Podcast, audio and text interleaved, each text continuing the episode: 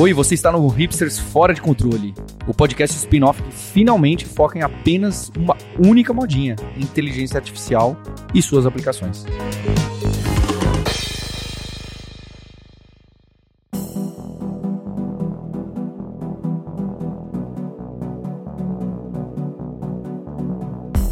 Olá, ouvinte, seja bem-vindo a esse episódio especial, Hipsters Fora de Controle, que sempre fala e traz para você de inteligência artificial, o que está acontecendo no mercado e como que você pode usar ela hoje. E olhem, essa é uma semana muito legal, porque na Lura a gente está estreando a nossa nova escola de inteligência artificial. Se você entrar em alura.com.br, você vai ver. Ela está no seu início, mas já tem aí uma dezena de curso. A gente também está estreando a nossa própria inteligência artificial Powered by ChatGPT, que é a Luri, que usa a API da OpenAI, é, treinada no contexto dos cursos que a gente tem para os alunos Pro. Depois eu deixo o Sérgio fazer um jabá no, no, no final. Então a gente está muito animado que desde que nasceu o Fora de Controle, a gente deu passos em direção a usar a inteligência artificial, trabalhar com inteligência artificial e educar as pessoas com inteligência artificial, que também faz parte aqui do podcast. E hoje eu estou aqui com o Mário Souto, Deve Soltinho, Estou aqui com o Guilherme Silveira, da Lura, Sérgio Lopes, nosso CTO. Estou também com o Marcos Mendes, que é um, tá sempre com a gente nos podcasts. E hoje eu tenho a participação especial do Thiago Maluta. Thiago, é na Fundação Estudar, é no Lehman? É... Dá, dá um oi aí pro pessoal. Oi, Paulo. Bom dia, bom dia, pessoal. Eu sou o Thiago Maluta, eu trabalho hoje como gerente de inovação na Fundação Lehman e trabalho muito na intersecção entre educação e lideranças públicas. Então, contar um pouquinho aqui o que, que a gente está fazendo com o IAC no trabalho. Legal, Thiago. Então, essa primeira parte que a gente tem do, do podcast, a gente traz o que, que tem de ferramenta legal aparecendo, o que, que vocês usaram e falaram, caramba, olha, agora eu consigo, né, tem um Face Swap, alguém me mandou, acho que já tinha. Você coloca o seu vídeo e e, e dá play em real time, ele troca o seu rosto para um rosto de outra pessoa. Então dá para você fazer um zoom call com um rosto de outra pessoa. Não funciona tão bem assim como a maioria dessas ferramentas que a gente traz aqui, certo? Mas tem esses vários, que eu, aliás, preciso achar o link, porque não é bem exatamente esse nome. Mas esse é exemplo. Então fica aqui a provocação. Você, inclusive você ouvinte, que quer twittar pra gente, comentar, qual que é a ferramenta que você viu essa semana, que você está usando, que você achou muito interessante e que te surpreendeu? Ó, eu, talvez eu possa começar trazendo talvez um recorte da educação, né? Porque eu, eu acho que a gente acaba acompanhando muitas edtechs, né? Desde o anúncio da, da OpenAI, do ChatGPT, acho que muitas edtechs começaram a organizar os seus produtos para adaptar e usar a AI generativa para gerar valor né, para os usuários. Eu vou trazer um aqui, começando, que é o Aprendizap, né? É um bot no WhatsApp focado para professores. Eles lançaram faz poucas semanas umas funcionalidades para geração de questões e sumarização de plano de aula, sabe? Então você pode entrar lá, o produto é gratuito, pode entrar no site deles, a gente pode deixar o link aqui depois, né? E eles e você pode usar e testar, e especialmente para quem está trabalhando com educação, pode ser bem interessante e o time lá está querendo feedback. Então acho que fica essa dica. Tem sido interessante acompanhar como muitas ferramentas estão aparecendo voltadas para mercados específicos que fazem esse tipo de coisa de análise de ou de documentos, ou você conversar com documentos, ou ajudar na, até na parte de, de fazer o planejamento das aulas e pegar o feedback disso e jogar de novo e seguir fazer a sequência. É, eu estou dando uma espiadinha já nesse site. Vai estar tá claro aqui na descrição do episódio para quem quiser dar uma espiadinha, ver como é que ele funciona também. E é bacana ver como, de um lado, você tem as empresas como hoje, por exemplo, a OpenAI, acho que, é que despontou aí como a principal fornecedora de tecnologia disso para todo mundo, é, dando cada vez mais suporte a essas microaplicações, e do outro lado, as empresas montando mesmo os negócios em cima disso, né, com ideias boas. Eu lembro, por exemplo, rolou o evento da Microsoft, Microsoft Build, faz mais ou menos um mês, e a mensagem deles foi assim, gente, você, a gente está oferecendo estrutura, vocês têm que ter um produto bom, bacana, uma ideia legal para se apoiar na gente e fazer, porque a tecnologia não é o produto. O produto são vocês, a gente vai fornecer só aqui a, a base e as ferramentas para vocês colocarem isso no ar, as pessoas tirarem proveito. E é legal ver que dos dois lados aí dessa relação, essa promessa está sendo cumprida, né? E estão aparecendo ferramentas bacanas com, voltadas para essas coisas específicas e, e muito mais legal ainda quando é voltado para é, aprendizado e etc., para dar oportunidade até para escolas públicas. Então, bem bacana essa ferramenta. E, e Marcos, e nessa pegada, na, nas minhas empreitadas mais recentes, eu tenho tentado pegar vários contextos e coisas que eu faço e, e, e conseguir encaixar. Tanto que eu tô finalmente batendo em todos os limites possíveis da API do ChatGPT. então, o limite de, de texto e outras coisas assim. Mas uma coisa legal tem sido, por exemplo, caiu de essa semana renovar o meu, o meu contrato do Grammarly.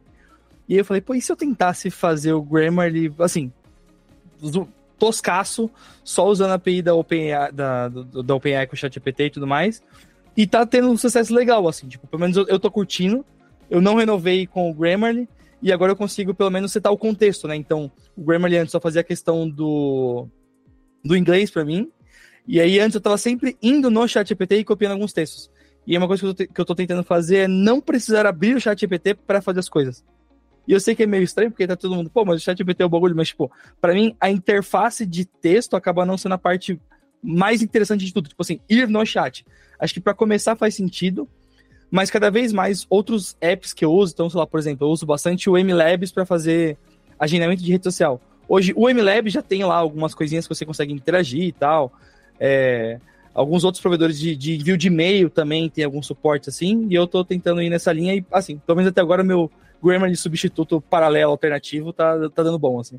É, isso é interessante porque nessa semana, hoje a publicação do episódio é na sexta-feira, vai ao ar o último, a última etapa, o último capítulo, o último vídeo da imersão da Lura sobre inteligência artificial, né, que rolou ao longo dessa semana inteira.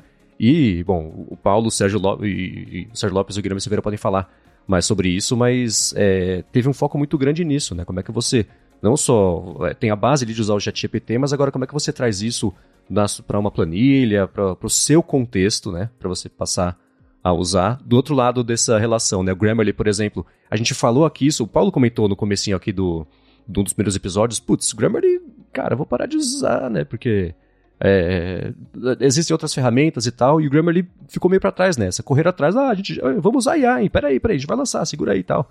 Mas a gente, todo mundo que estava usando já começou a ver outras possibilidades em outras ferramentas. E é justamente isso, né? No contexto onde você está e não mais ir atrás da IA para fazer as coisas. Eu, talvez até pegar um gancho no que o Marcos falou e falou sobre a imersão, né? Eu acho que vale acho que trazer aqui talvez para tem uma audiência muito técnica aqui, né? Mas também tem essa audiência da imersão que é o público não tech que está interessado, está querendo aprender como fazer.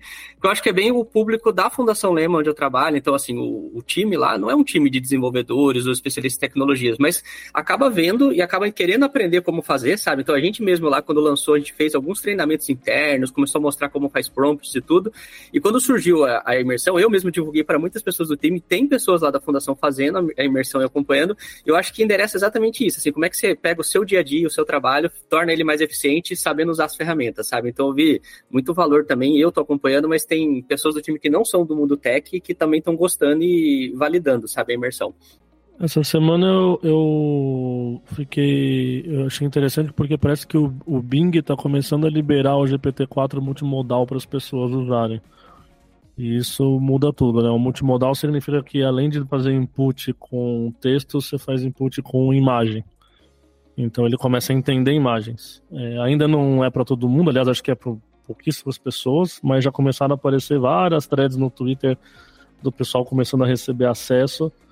E é impressionante, obviamente. Você coloca uma imagem ali, ele te explica o que está acontecendo na imagem, ele age em cima daquilo, né? Então você fala, ah, eu tenho aquelas famosas, né? Tirar foto da geladeira e fala o que, que eu posso cozinhar com isso, né? Então ele não só entende o que está lá, como é, já entende que você quer uma receita e compõe uma receita com aqueles ingredientes, etc. Né?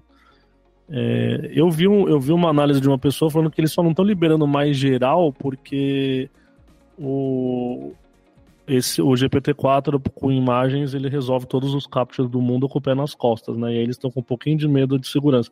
Não Sério? que já não existissem. É, é, os de imagem, né? Não aqueles captchas, obviamente, mais inteligentes. Ah. É. Mas ele resolve aqueles com os textos todos zoados. Não que não, já, não existisse já milhões de ferramentas para resolver é, captchas de imagem, certo? Inclusive, contratar alguém para olhar a imagem e resolver para você. Isso é, é importante é. também. Pois é, então já existia, mas acho que a questão é de acesso, sabe?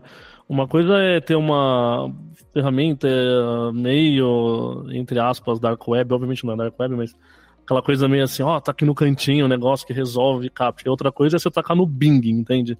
E aí qualquer ser humaninho do mundo. Então parece que eles estão com um pouquinho de medo. Mas ele. Mas achei impressionante. Aí o pessoal já começa a fazer aqueles mashups de tipo, ah, cara, eu gero um negócio no Mid Journey, jogo de volta no Bing, aí o Bing interpreta e me faz não sei o quê, e, e assim. Interessante. E, e, me surpreendeu também de o primeiro movimento do GPT-4 com imagens publicamente ser via Bing e não via ChatGPT ou OpenAI, né? Curioso isso mas talvez os 10 bilhões ah. ali da Microsoft estejam surtindo um efeito nessa ordem de prioridade. Eu, é, não só isso, né? Teve uma outra notícia que saiu esses dias também, que é o pessoal da OpenAI falando que eles estavam com medo, porque aparentemente quando a Microsoft lançou, e assim, isso que saiu na mídia, né? É, quando a Microsoft lançou a integração com o ChatGPT, não estava pronta ainda. Tipo, eles lançaram, e aí esse cara, não, mas se lançar ruim, a galera não vai gostar, e não sei o quê. A galera fez um push forte de lançar. E até num evento recente que eu participei na, na Microsoft, assim, é, acho que tem até um lance de mudança de cultura, assim, sabe? Tipo, do tanto que o pessoal tá tipo, não, agora você pesquisa no Bing. Então acho que internamente, assim, a galera deve estar, tá, tipo, meio muito empolgada demais, assim, também. É, porque realmente, né, tipo, pela primeira vez na história agora, a gente tá conseguindo ver que o, o Bing tá puxando busca. E eu, eu a gente já tá usando o Bing realmente como padrão e se manteve. Porque uma coisa é quando a gente começou o primeiro episódio aqui, que estava no hype, tinha algumas pessoas com acesso beta e tal. Mas ao longo do tempo, você ir mantendo, acho que realmente é, é, é a coisa mais diferencial, assim, tá pegando mesmo. É, lá a gente vê, o Marcos tá falando dos alunos da imersão, a gente comentou dos alunos da imersão é, acessando as ferramentas e tal, e o pessoal tem gostado do Bing, principalmente por porque o Bing dá acesso ao GPT-4 é, gratuitamente ali, né? De alguma forma, que o chat GPT aberto não dá, né? Ainda. Então é legal, porque realmente as pessoas estão usando né? para valer mesmo, curiosamente, né? Aquela frase que você jamais imaginou que você fosse falar em 2023. Não, o Bing está sendo usado. Mas está sendo e bem é, usado. É, o jogo mudou. É, temos uma nova corrida aí. Uma nova corrida. É muito legal. Só tem... E o que você não tem... ouve é as pessoas estão usando o Bard. Isso é a frase que esse, não é existe em lugar nenhum. Nem... É. Tudo bem que no Brasil não tem acesso, mas mesmo lá fora as pessoas não falam. O Bard morreu. Né? Quem diria, hein? ah, é. E teve uma ferramenta que eu descobri na sexta passada, é, antes da gravação do episódio da semana passada, que é o framer.com com barra AI, não é? Ou framer.ai. Vai estar o link na descrição que o Marcos coloca pra gente. Ele dado um prompt gera um site para você, mas não é só um site, ele gera o layout, as imagens, os textos, o Figma que dá para você importar e fazer algumas coisas e ainda faz o deploy para você num subdomínio do Framer. Então se você entrar aí em fora-d-controle.framer.ai, você vai ver o site que ele gerou para um podcast da Alura sobre inteligência artificial aplicada para você usar no dia a dia com as novidades e é semanal. Então, com esse prompt, ele gerou esse site. E durante essa geração, ele deixa você alterar as imagens, deixa você mexer no layout, alterar os números, alterar a fonte e alterar um monte de coisa. Tem inclusive como, ó, agora regera o site para mim, né? Com outro seed, com. Então, é, é, obviamente ainda é. Se você for criar o site da loja do seu primo, Acho que é, é, já é viável. Já é viável. Obviamente, tem um mil aí empecilhos e dificuldades, mas já traz alguma coisa que você fala, opa, acho que tem alguma coisa aí. Aí no próximo ponto você fala, olha, eu quero que ele se conecte com a API através de GraphQL aí para quem entende de programação e puxe os dados mais ou menos desse tal de web, desse tal de endpoint. Talvez ele já faça isso, né?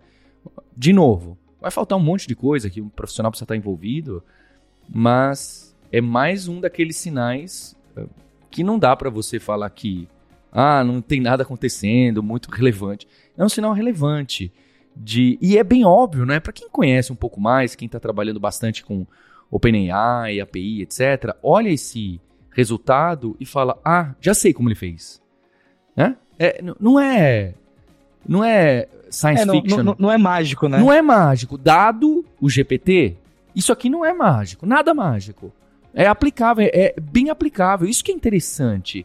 Isso aqui já nós. Todas as aplicações em cima da OpenAI e dessas outras APIs são meio óbvias e fascinantes. Então, eu, eu acho que essa é a revolução. Estão acontecendo a partir de agora coisas óbvias. Ah, é claro, ele só juntou isso com isso. Mas, e chegou em algo útil. É diferente do blockchain que você juntava isso com isso e chegava em algo que, ah, será que vai ter utilização? ah, olha, a, o capacete de realidade virtual. Olha só o que, que dá para fazer, hein? Um proto... Nossa, que protótipo legal, hein? Onde que dá para usar? Não sei. É, aqui é diferente. Não é nada genial, é óbvio, mas o resultado óbvio é, é útil. Para mim, de novo, essa aposta que a gente faz aqui nesse podcast essa aposta que a gente faz é como a Alura. Essa aposta que eu e outros profissionais estamos fazendo, que muita gente aponta para mim, ô oh, Paulo, você tá no hype, hein, cara? É, para mim é uma situação muito diferente. É muito mais. É, a aposta aqui é muito mais clara. De novo, é uma aposta. A gente pode dar com, né, com a cara na, na parede. O meu irmão aposta um pouco menos nas, nas filosofias que eu falo, olha, vai ser. É, mas assim, que algo aconteceu e que já é útil, isso é muito difícil de negar. É, o, o Thiago colocou aqui no chat. Fala, fala sua analogia aí, Thiago, que é muito boa. É, acho que tem um bom exemplo, né, que eu já ouvi outras vezes, que é o blockchain é uma grande promessa, né, e ela não se comprovou ainda, mas se você pegar uma outra tecnologia, né, que brasileira, que é o Pix, essa sim é, uma, é talvez o, a, o, maior meio de pagamento hoje que existe no Brasil, né, em pouco tempo ela se tornou a principal forma que as pessoas transacionam dinheiro, e é um bom exemplo, assim, acho que a usabilidade, como ela entrega valor, eu acho que o GPT está seguindo nessa linha, né, as pessoas estão construindo valor em cima muito rápido e conseguindo perceber isso e capturar. Excelente analogia. Excelente. Enquanto o blockchain a gente tinha que ficar, peraí, onde será que dá para encaixar? Esse as pessoas já encaixaram e já foi tá se disseminando. Onde vai chegar, né? Se vai ter o Pix recorrente que vai substituir mecanismos e não sei o quê. A gente não tem certeza, mas tudo indica que, tudo indica que há mais espaço ainda a ser trabalhado. E, e, e Paulo, e acho que um, um, ponto legal do que você trouxe, né? É que, por exemplo, o Framer, já existe em, no, no, Airbnb, já existe na Netflix, já existe em várias big techs, né? A diferença é que você não tinha algo que conseguisse gerar o texto de uma forma que ficasse tão incrível assim, sabe? Então é quase como se fosse um truque de mágica. A gente já tinha uma forma de conseguir resolver esse problema. Porque é isso, ele não está gerando o HTML e o CSS. Ele já tem vários templates pré-configurados lá, e aí só agrupa com você quais são os templates, né? Então é isso, tipo, ele não está 100% gerando tudo mas já é, é, é você pegar uma base bem feita, com uma ideia legal e ter algo sensacional. É, e até a combinação, por exemplo, nessa semana, ou na semana passada talvez, é, o George Hotz, aquele hacker prodígio lá, estava é, comentando sobre o que ele sabe do GPT-4 e falou de um tom crítico a respeito do GPT-4, é, mas não sei, eu talvez por ter um conhecimento mais raso do que ele sobre o, o que isso significa, eu achei bacana, né? Que ele falou que, pelo que ele ouviu, o GPT-4 ele é um treinamento de oito vezes de modelos menores e um retreinamento deles para combinar, é quase um treinamento multimodal para apresentar ali, né? Por isso que eles fizeram um segredo a respeito disso. E o Soul Smith Shintala, que é do, do PyTorch, falou: ah, escutei mais ou menos a mesma coisa também. Então, essas. É, é você encontrar as pecinhas para ir colando, você de um lado pode oferecer soluções, como a gente estava até comentando aqui no começo, né, do episódio, do outro pode oferecer a base, no caso do GPT-4, que impressionou todo mundo, segue impressionando todo mundo, e a cada dia a gente, as pessoas acham é, formas novas de tirar cada vez mais proveito disso. E eles lá atrás também fizeram essa, essa cola, juntando as pecinhas, para poder proporcionar esse resultado final aqui pra gente.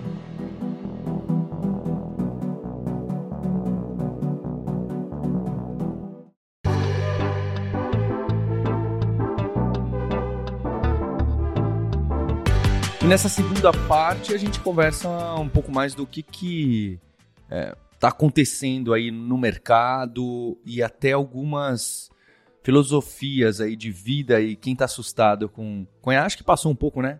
O, o, pico do todo mundo completamente assustado passou um pouco, diminuiu um pouco. Não que ele não, não seja real, vou colocar aqui minha opinião já. Mas é, tem outras coisas que vão passando na cabeça é, das pessoas, né? O meu irmão, o Guilherme, que tá aqui esses dias, ele falou assim: Olha, é... ele falou no grupo do WhatsApp. Ah, eu quero falar desse negócio que o. É óbvio que a inteligência artificial não vai fazer pesquisa, não vai. Eu não lembro qual foi o termo que ele usou. Aí eu lembrei, né? Acho que ele não usa muito o Twitter. Eu lembrei que eu tweetei dois meses atrás falando assim: até o final do ano a inteligência artificial fará descobertas científicas, especialmente em, em, em meta-análises, né? Em meta-reviews de, de estudos, né? Que eu acho que é um pouco mais, entre aspas, simples, porque ela consegue olhar 100 papers ao mesmo tempo e tentar pegar, opa, esse, esse, esse aqui faz sentido, esse, esse, esse aqui não usou esse tipo de padrão, logo joga fora para você tirar, fazer a, a meta-análise, né? Eu coloquei mais nesse sentido, não que ele vai descobrir a cura de uma doença, mas sim sugerir e falar, olha, esses papers aqui fazem sentido, tenta pegar a conclusão e agora tenta testar isso aqui que faltou, né? É, trabalhar com os textos e não com, com, com descoberta. Eu, continuo apostando que alguém vai falar, olha, eu fiz essa meta-análise desse peer review aqui desses papers entre eles, e esse pesquisador de Singapura não não conhecia esse aqui da Finlândia, e logo esse paper mais esse chega mais ou menos nessa conclusão que, olha, é melhor alguém pesquisar um pouco mais, porque parece que aqui tem algo. É, é, essa é a minha, a minha provocação, não é que com isso a gente vai conseguir olhar as várias pesquisas, os vários papers simultaneamente. Algo que hoje em dia é feito de uma maneira é, completamente é, lenta e difícil, porque a gente tem poucas pessoas cientistas capazes de ler e minimamente entender o que está escrito em cada um desses papers super avançados. Então a minha a, a minha aposta seria essa. Eu já estou menos animado, que é até o fim de 2023, acho que o meu tweet já no final do ano alguém vai apontar e tirar um sarro de mim, mas ainda há uma pequena esperança. É que de, de, Se alguém quiser um validador de pesquisa de... científica, seria ótimo, viu? Ou eu, eu posso falar sobre isso. Já elimina metade das pesquisas que não tem relevância estatística. Que... Isso, esse tipo de coisa. E também apontar qual que tem relevância demais e que as pessoas estão dando pouco valor e pouco citado, sabe? Algo, algo assim, né? Minerar, eu não sei exatamente. A, a quantidade de pesquisa que o povo tá compartilhando no Twitter recentemente, que não tem nada a ver com nada, né? E agora virou moda é. você mandar um PDF. Você manda um PDF formatado, Aí aquilo se é chama pesquisa assim, é um paper, é um paper, é isso aí. E, cara, tem 90% não tem, tem zero relevância. Inclusive, dá pra fazer o teste. Ganha uma treta com a receita de miojo, e aí você prova que funciona no Enem e nas tretas também. Mas acho que assim, acho que até onde eu tava acompanhando as coisas e tal, para ser algo possível, algo, algo na linha do que o Paulo tá falando, a gente teria que aumentar bastante a capacidade do quanto que ele retém de informação, né? Porque às vezes, por exemplo, se você pegar, sei lá, um. Sei lá, 40 páginas de Google Docs, você não consegue ter isso salvo no GPT e conseguir e dar a próxima iterada. Porque ele começa a esquecer o contexto anterior, né? Tipo, a gente teria que conseguir aumentar o quanto que a gente consegue guardar de contexto dele para daí a gente conseguir ter algo maior. Não que não dê para você quebrar o documento e gerar vários mini coisas e ir agrupando, mas eu acho que você acaba perdendo muita informação, né? Se você pega um paper muito grande, vai diluindo ele e, e só, enfim, cada vez mais diluindo, assim. É tipo, eu, água. Eu... Na minha cabeça é, é tipo água e, e botar corante, assim, sabe? Eu tenho semi-infinitas críticas a tudo isso. Eu vou listar só algumas dessas semi-infinitas, tá? Porque acho que a gente não tem infinito tempo. É, acho que, Paulo, você não precisa ficar muito triste do seu tweet, porque, o, se eu não me engano, a frase do Sam Altman é de que faremos 10 anos de 100 anos de pesquisas científicas em 10, alguma frase assim. É. De que a velocidade não, vai não, multiplicar, é. e não sei o quê, não sei o quê. É, que acelera, né? A humanidade vem acelerando essa sensação nossa, etc. Maravilha, não tem problema, coisa óbvia de se falar. É. É. Agora, essas outras coisas são muito arriscadas. Então, é, por exemplo, Paulo, pegar o exemplo que você citou. Um, um sistema gigantesco, analisar muitas pesquisas e encontrar correlações, esse é o primeiro erro da ciência de dados, que é você encontrar correlações que não fazem sentido, porque você procura correlações num volume muito grande. Então, ela vai encontrar correlações incríveis, que são mentiras, pode ter certeza absoluta, porque ela é capaz de fazer isso. Então o caminho não pode ser esse, o caminho tem que ser outro, entendeu? Então, é, e ela tem que ter, ter, um monte de cuidado a ser tomado aí. E o problema é essa superficialidade na, na afirmação, né? Como o Mário acabou de comentar, ah, não, mas a gente não consegue fazer isso por causa do, do volume hoje.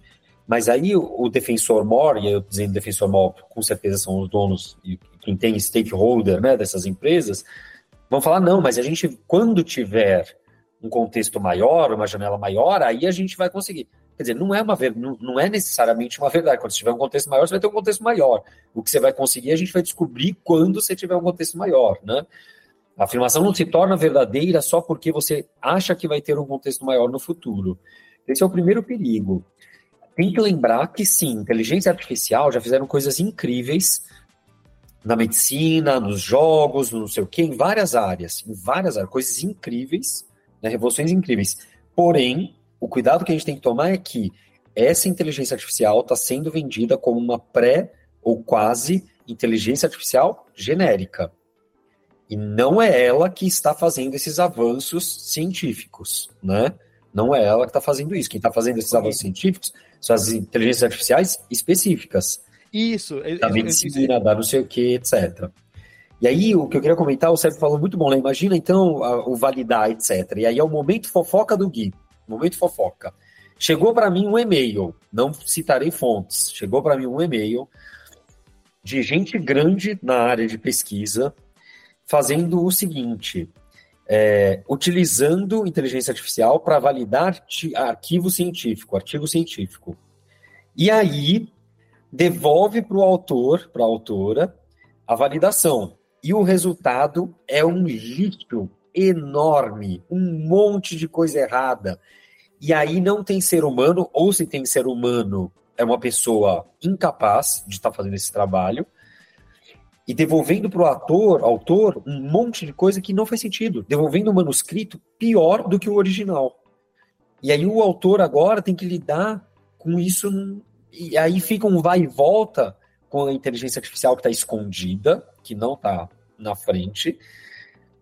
É, fica um vai e volta, porque você está lutando agora com uma inteligência artificial que está te atrapalhando no teu processo de pesquisa.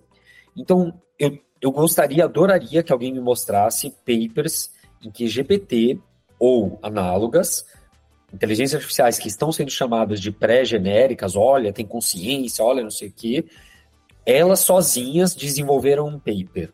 Esse eu adoraria ver, se alguém tiver, eu adoraria ver, entender o que, que ela sozinha. Só falei, olha, meu gol é esse, e ela desenvolveu. Maravilha, adoraria ver isso acontecer. Realmente é um Spark muito interessante. Ela ter sido ajudada para ela ter ajudado a calcular coisas, ajudado a prevenir coisas, é uma coisa totalmente, é uma ferramenta, é totalmente diferente dessa revolução da genérica, totalmente diferente. Então eu adoraria ver isso, mas o que eu vi, na verdade, foi o contrário. O que eu vi foi a inteligência artificial atrapalhando o processo científico nesse instante. Então eu gostaria de ver e adoraria que alguém me mandasse essa. Esse é o desafio do Gui. O desafio é. do Gui de hoje é mandar um paper que eu adoraria ver, e talvez vocês aqui vão me falar, olha, tem esse paper aqui que foi gerado completamente por inteligência artificial e adiciona conhecimento científico, não é um resumo, não é o GPT falando do próprio GPT e que não tem novidade nenhuma científica ali, e é isso aí. Perfeito, Gui. Deixa eu então te dar um exemplo que é o que eu e o Sérgio estamos trazendo. Tem essa cientista que ela é, é bem conhecida, ela é muito ativa no, no Twitter, ela é a Elizabeth Bick. Eu vou deixar o link aí, ela é uma microbiologista. E ela ganhou notoriedade nos últimos três anos porque ela pega os papers, e especialmente imagens e dados, e ela pessoalmente lê e ela tira as conclusões falando: olha, nesse paper aqui, tem esse dado aqui que obviamente é um copy-paste que a pessoa fez, o cientista fez, só para dar o resultado que ele quer colocar na conclusão e publicar no paper no Jornal da Biologia Internacional Tier A. Então ela olha as fotos das micróbios, ela olha as fotos do genoma e fala: olha, isso aqui, obviamente, a pessoa flipou a imagem, usou um blur e falou: olha, depois que eu apliquei o acetato de metformina, as proteínas começaram a desenvolver melhor. Logo, meu teste AB mostra que esse medicamento pode sim ser usado no tratamento do coronavírus ou do que for. Esse Twitter dela, a quantidade de coisas que aparece aí de jornais científicos importantíssimos é um volume assombroso. E ela faz isso com o GPT do cérebro dela, o que é algo é algo incrível. A minha aposta é que até o final desse ano, mecanismos novos vão ser acionados, adicionados nesses journals, nessas conferências, e entre a comunidade científica, para que um paper seja validado, claro, pelo peer review, vai continuar tendo tudo isso, vai continuar tendo. Agora, essas coisas que forjam a ciência e que levam a gente para os lados errados vão diminuir. Por quê? Porque esse tipo que eu mandei o link aí, a gente vai ter, que é uma foto de um copy-paste aí, tem vários no, no, no, Twitter dela, que você vê que na hora que ela aponta, se você bater o olho, você não consegue dizer. Mas na hora que ela monta, tá vendo que essa célula aqui é exatamente a outra, só que a pessoa inverteu o eixo XY e colocou uma bolinha a mais aqui pintada? As pessoas, os grandes cientistas, doutores e pós-doutores da Ivy League falsificam, alguns é óbvio que é uma minoria, mas falsificam resultados de pesquisas genéticas médicas, é, é, farma, de fármaco, etc. Obviamente por egoísmo, reputação, dinheiro, mau alinhamento. E hoje em dia a gente toma decisões da nossa vida, dos nossos médicos e médicas tomam decisão pra gente, baseado nesses papers falsificados. E que cientistas como ela, usando o olho dela, falam: opa, isso aqui tá errado. A minha aposta é que em um curto período de tempo, isso aí vai ser passado no GPT Paper School Academics, e ele vai falar, gente, isso aqui você tá de brincadeira comigo, né? Essa imagem, obviamente, foi gerada, o Photoshop, isso aqui aplicou não sei o quê, ou foi gerada por um Mid Journey, ou foi gerada por alguma coisa, logo, nem passa por peer review. Essa pessoa deveria estar presa e não publicando o paper aqui. Então, minha aposta dos avanços científicos são essas, que aí eu concordo com você, se isso vai ser exponencial ou não, etc. Mas, logo, é, se isso acontecer, a inteligência artificial terá um papel sim importante na comunidade científica. Se ela vai fazer discoveries, é outra coisa, mas que ela vai ajudar os bad discoveries é uma aposta que eu continuo fazendo. É um passo antes, é um passo antes desse. É, realmente, o discovery é. é um Não sei se é um passo antes, é um outro passo. É um passo diferente, eu acho. Eu ainda aposto mais do que. É que você aposta zero. Eu ainda aposto um pouco, mas eu entendo que esse é, é é outra coisa. Se mandar ele ficar fazendo essas correlações, ele vai fazer que nem essas analogias, que nem a gente manda ele criar o Star Wars em São Paulo, ele faz essa analogia, né? Se a gente mandar ele achar correlação, ele vai falar, ele vai achar até correlação entre Star Wars e São Paulo. E isso não quer dizer nada, né? É, realmente tem. É, porque você consegue abrir a Wikipédia e dar. Tem um bagulho né, que você consegue, tipo, ah, se você abrir a Wikipédia em, em, na página de São Paulo, você consegue navegando na Wikipédia chegar em Star Wars de algum em jeito. Três cliques. É, exato. É. E, Paulo, não é que eu aposto zero, é que, na verdade, o, o, a dificuldade que eu tenho é de aceitar um, um argumento Nostradamus do vendedor de um produto. Então, a gente fazer uma aposta, a gente falar, olha, baseado na minha experiência, utilizando aqui para criar paper, eu acredito que isso vai acontecer, é uma coisa. Agora, quem vende o um produto, falar que, olha, o meu produto vai fazer uma coisa para a humanidade de 100 anos em 10, isso aí eu entendeu? Eu tenho que ver eu tenho que ver alguém de fora mostrando que isso está acontecendo né? Não dá para ele vendedor falar isso para mim ele é o vendedor né? Então outras coisas que eu vejo por mim mesmo ou vejo por conhecidos ou vejo a gente usando maravilha. O que é só uma promessa é promessa de vendedor. É, o dia que alguém fizer beleza até lá é só promessa. Você estava comentando sobre as correlações e etc. Eu lembrei de um site antigo, ótimo, que traz correlações de coisas absurdas e que, claro, não tem nenhum tipo de impacto uma na outra. Então, o consumo per capita de queijo nos Estados Unidos de 2000 a 2009 teve 94% de correlação com a quantidade de pessoas que morreram enroladas no lençol enquanto dormiam. Tinha um outro que é o número de letras do concurso nacional de. Do Nicolas Cage lá? É, tem o do Nicolas Cage. Toda né, vez que, que é... sai filme do Nicolas Cage, a bolsa sobe. Pessoas ah, se afogam.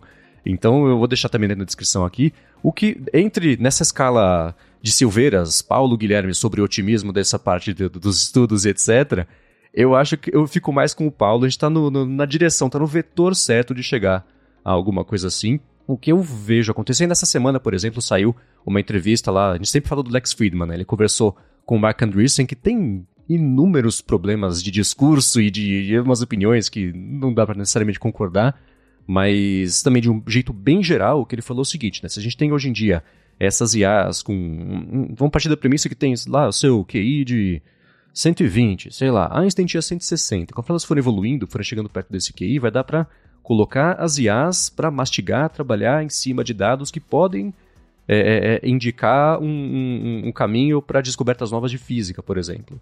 E eu fico pensando em deixar essas IAs rodando e mastigando esses dados e etc., analisando, colocando flags aí em coisas que elas possam ver uma, um, algo promissor, e aí entra o fator humano na jogada, que nem acontece hoje, por exemplo, em bem menor grau. É, minha namorada é endoscopista, ela trabalha com pílula endoscópica, né? uma das coisas que ela faz é isso. E existia antes um software que era israelense só chamado PillCam, que a pílula, a pílula endoscópica passa ali pelo corpo da pessoa, e depois o profissional tem que analisar toda a filmagem para tentar encontrar um outro problema. Né? E depois que a patente foi quebrada, apareceu um software é, chinês que faz basicamente a mesma coisa, mas já coloca uma IA para analisar ali, e não prescinde a pessoa fazer o, a análise completa ali do, do fluxo, mas sinalizando, ó, nesse frame aqui tem esse pontinho que pode ser alguma coisa. Dá uma espiada mais de perto aqui. Tem falsos positivos, tem coisa que passa batida, mas é, é, é colocar essa inteligência para ficar de olho nos dados e levantar a mão, sinalizar para alguém com o cérebro e dois olhos é, fazer análise em cima. Acho que facilita o processo, mas não, não resolve, não tem descobertas novas necessariamente a partir disso. Acho que eu ia trazer um, fazer um, um, um paralelo acho que com, com o comentário do Gui aqui, porque acho que né, a gente tá. Acho que tem a questão da ciência, que eu acho que a gente falou bem, mas também tem quando eu vejo, por exemplo, os casos que eu tenho lidado na educação, por exemplo, acho que a gente. Eu falo muito de separar o que é ruído e o que é sinal, né? Porque as pessoas vêm mesmo com essa promessa do vendedor. Eu achei boa essa, essa referência. Como se isso fosse resolver todos os problemas que a gente tem hoje na educação, sabe? E a gente. E quem tá há mais tempo já viu outras ondas vindo, sabe? Acho que lembra da época dos cursos massivos online, né? Tipo, isso iria acabar com as universidades. Acho que a gente tem alguns exemplos no passado e acho que agora também também a gente está entrando nesses dilemas, né? E aí tem até questões de regulação, ética e tudo, mas eu acho que se a gente não conseguir olhar como uma ferramenta nesse momento imediato, a gente vai acabar batendo em alguns tetos rápidos, sabe? Então, ah, é uma ferramenta que vai ensinar o aluno, mas será que, vai, será que é isso que a gente quer, sabe? Será que não tem a questão da questão pessoal na educação. Então, acho que tem muitos, muitos dilemas ainda, são perguntas abertas, que a gente não vai ter uma resposta, mas eu, o meu sentimento é muito mais nessa linha que o Gui trouxe de vamos usar como uma ferramenta, vamos entender os limites dela, sabe? Em vez da gente sair, tipo, olha, isso vai resolver todos os nossos problemas. E aproveitando que o Thiago Maluta está aqui, também que o, o Sérgio, o time do Sérgio, junto com o Gui, lançaram essa semana a Luri em beta, que é a nossa IA, queria entender um pouco como que tá esse é, vislumbrando esse negócio da educação do futuro de novo, né? Sem isso de que vai, ah, que nem 10 anos atrás falavam que ia acabar a universidade, e agora tem gente que fala vai acabar o professor, enfim, é, sempre vai acabar um... é, as grandes instituições, e meu pai que me ensinou isso, né? As grandes instituições, e aí tem os escritores aí, é, desde a biblioteca, o hospital, a escola, a universidade, o presídio, etc. Esses grandes lugares são difíceis de, de ter uma mudança completa. E não é por um conservadorismo, é porque envolve muitas ligações, muita gente, muitas conexões e são base da sociedade, não é? é mesmo a, a, biblioteca, isso que é curioso, não é? A biblioteca está aí, as bibliotecas estão aí, as pessoas, não, mas o livro, não sei o quê. E, e elas trabalham de uma forma diferente, né? Vão trabalhar de uma forma diferente, mas não com a mudança. Pô, chegou a internet na década de 90, agora vai acabar a, a biblioteca. Não foi isso que ocorreu. Não foi isso que ocorreu. Então, tem uns mecanismos mais lentos do que a gente imagina. E aí, esses bots que uh, as assistentes de inteligência artificial que corrigem um pouco os exercícios e ajudam na, no próximo passo, descreva para mim passo a passo o que está acontecendo, explica melhor para mim a história do Brasil nesse ponto. É, lá o Khan também, né? Khan, a, a, Khan Academy estava tentando fazer, né? Tem, tem a IA dela, e os outros têm IA. Eu fico contente que aqui na Alura, sem dúvida, a gente está num mecanismo de, de pioneirismo aqui, é, que as, responde contextualizado dos nossos cursos. O que está acontecendo agora e o que, que as pessoas falam que vai acontecer aí? Quem vocês gostam mais que falam, ó, oh, vai acontecer e que vocês apostariam mais? Ó, oh, Paulo, eu posso trazer talvez uma visão de onde eu estou olhando, que é a educação básica, né? Acho que assim, meu trabalho sempre está olhando para basicamente os anos iniciais, anos finais, que é do primeiro ao nono ano, e acho que tem muita eu falo, tem, tem, eu acho que um momento de, muito, de muita exploração agora, assim, sabe? Você precisa experimentar, conhecer, explorar o potencial dessas tecnologias.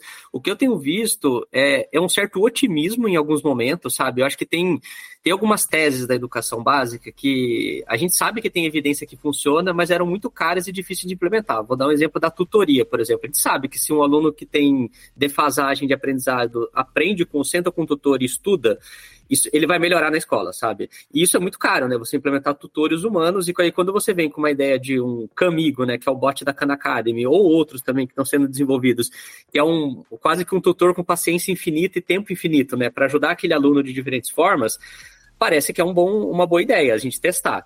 Mas eu, ao mesmo tempo, eu acho que tem uma questão muito importante agora da usabilidade, como que a gente vai. É, esses produtos realmente vão se conectar com, a, com, as práticas e como que ele se encaixa. Então, eu acho que, é um, eu, eu, acho que eu, tenho, eu tenho um certo ceticismo barra otimismo, sabe, junto aqui na, na, cabeça. De um lado, eu acho que tem muita coisa boa acontecendo, eu acho que o que eu, o que eu mais quero é escutar e, e talvez assim, até conhecer outras coisas, sabe? Então, sempre quero deixar o canal aberto aqui para ouvir de quem está fazendo coisas em educação. Ao mesmo tempo a gente tem que ter esse rigor, sabe? Assim, de tentar entender se está fazendo sentido, se não está, especialmente no contexto de que eu falo de educação pública, onde você tem limitações básicas, assim, sabe? De internet, de infraestrutura. Então, também entender como é que a gente olha para esse problema sem é, evitar aumentar ainda mais as defasagens que existem. Mas eu estou vendo, assim, como promissor, sabe? Assim, acho que a gente está entrando num momento novo e isso vai ser bom para a gente nos próximos anos. É, eu vejo muito parecido com o Thiago. acho que a gente aqui na Lura tem é, uma característica diferente, porque a gente está trabalhando com educação técnica, essencialmente de adultos, então a gente né, tira várias, é, vários empecilhos aí, do, comparado com trabalhar com crianças, né? Inclusive a gente tem o produto da Lura Start que é para pro, pro, crianças e, e adolescentes, e a gente não está liberando a Lura lá agora, e nem tem esse plano.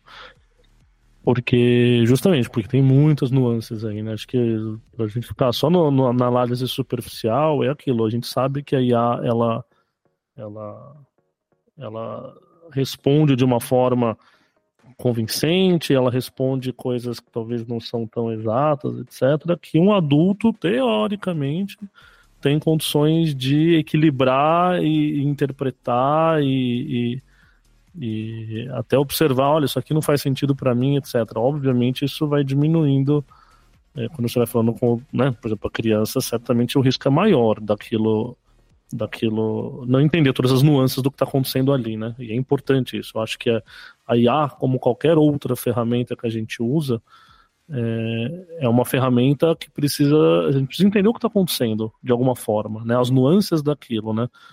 Por que, que ele está jogando aquele resultado ou não, de que forma que funciona, para a gente entender como é que a gente usa, né? Você não, tudo que é muito mágico a gente fica refém daquilo. E lembrando que para as crianças as coisas são mais mágicas do que para os adultos, óbvio, por isso que a gente limita acessos a várias, não só IA, né? Acho que várias tecnologias que são de adultos você não dá para uma criança, né? Até a calculadora, tipo, se você deixar a criança desde pequena só usar a calculadora sempre, é, se ela exato. tiver no momento que ela não, que ela não pode usar a calculadora, virou uma pessoa disfuncional é ali, sabe? Tipo, Ninguém vai ensinar álgebra para criança de primeiro ano com calculadora, é, exatamente. E a gente sabe quando usaram a calculadora e quando não, né? É isso aí. Exato. É, mas aí do ponto de vista da gente aqui, acho que é interessante assim, ao mesmo tempo o que a gente enxerga, é, a gente, a gente como Alura, a gente trabalha com centenas de milhares de alunos, é, aprendendo tecnologia e assuntos correlatos, e, é, obviamente, um gargalo é a gente ter uma atenção individualizada, porque é um curso online, né? É, é, é um é de larga escala. E os nossos próprios alunos sempre, o tempo inteiro, comentavam com a gente, poxa, às vezes eu estou lá assistindo o vídeo e eu tenho uma dúvida ali e, e para eu conseguir progredir é, é, um pouco complicado, porque ele não está numa sala de aula olhando olho no olho para um professor que pode ajudá-lo ali no momento e tal, né? Então a gente tem os canais de suporte, tem canal de, de fórum, etc. Mas é diferente de você estar tá no fluxo da aula e, e falar com o professor. E aí a Luri, que é a nossa inteligência artificial para ajudar os alunos, é, a gente lançou agora, tem. está gravando agora na sexta-feira, tem três dias exatamente. Então o uso ainda é, é pequeno para a gente tirar grandes conclusões, mas esse pequeno uso já é suficiente para indicar que tem algo bem grande aí, sabe? As pessoas realmente estão usando e conseguindo esclarecer dúvidas é, contextualmente, dúvidas às vezes até simples, sabe? a gente fica pensando, poxa, esse tutor precisa ser um gênio da conhecer todas as coisas e, e às vezes não é. No processo de aprendizado, o aluno, isso adulto ou criança, mas, né, obviamente criança é mais, mas a gente vê isso em adulto também trava em coisinhas às vezes pequenas, é uma coisa que você só precisava tirar uma ou ter uma certeza de algo, sabe? Você entendeu a aula, mas mas você quer dar uma validada em alguma coisa, você, olha, é isso aqui mesmo que eu entendi, né? E, e, a, e, a, e a Luri, é, que por trás dos panos do chat GPT, com o contexto dos nossos cursos, etc., está sendo super efetiva para isso, sabe? É, mas, de novo, né, até linkando com o assunto do Tiago, a gente sabe que um aluno da Alura aprendendo programação, adulto, curso profissionalizante, etc., se ele está ali tirando dúvidas com a Luri, que é a nossa IA, e ele não consegue esclarecer a dúvida dele, ou ele percebe, olha, tem alguma coisa estranha aqui, sabe? Ou esse código que eu pedi para a Luri não está funcionando exatamente. Ele sabe que imediatamente ele abre um, um, um, ticket ali no fórum e vai conversar com o um humano que vai ajudar ele, etc e tal, né? É, então esse mecanismo é muito mais claro para nós que temos né, mais de 20 anos, eu digo, né? Que você já, já, já sabe um pouco como, como procurar, como ser cético, como. É, então a gente enxerga isso bem forte, tá bom? Bem forte mesmo. Tem sido bem útil. É, a gente lançou agora, tem três dias, ainda em beta, pra, não para todos os alunos, não para todos os cursos. Então, é, a gente pretende expandir, certamente. Ainda mais com os resultados positivos que o pessoal tem falado, vai, vai ser expandido. Bem, queria agradecer todo mundo aqui e deixar o recado para vocês conhecerem o novo site da Lura. E também a gente quer ouvir o que, que você está usando de ferramenta, o que, que você está usando de interessante. Tem os links aqui do que, a gente discutiu. Eu acabei de twittar para a doutora Elizabeth perguntando o que, que ela acha, se vai ajudar o trabalho dela e etc. Quem sabe ela traz até uma visão mais interessante para a gente conversar também no, no próximo episódio.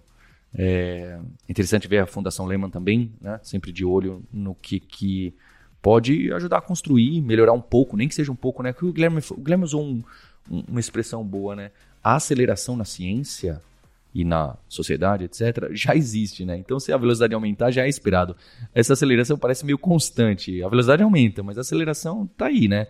O, o, o, a inteligência artificial faz parte da aceleração que já vinha, né? Não é tão. É, coisas acontecem. Né? As coisas acontecem. Então fica o agradecimento também a você ouvinte pelo download, por compartilhar. A gente se vê no próximo Fora de Controle. Tchau!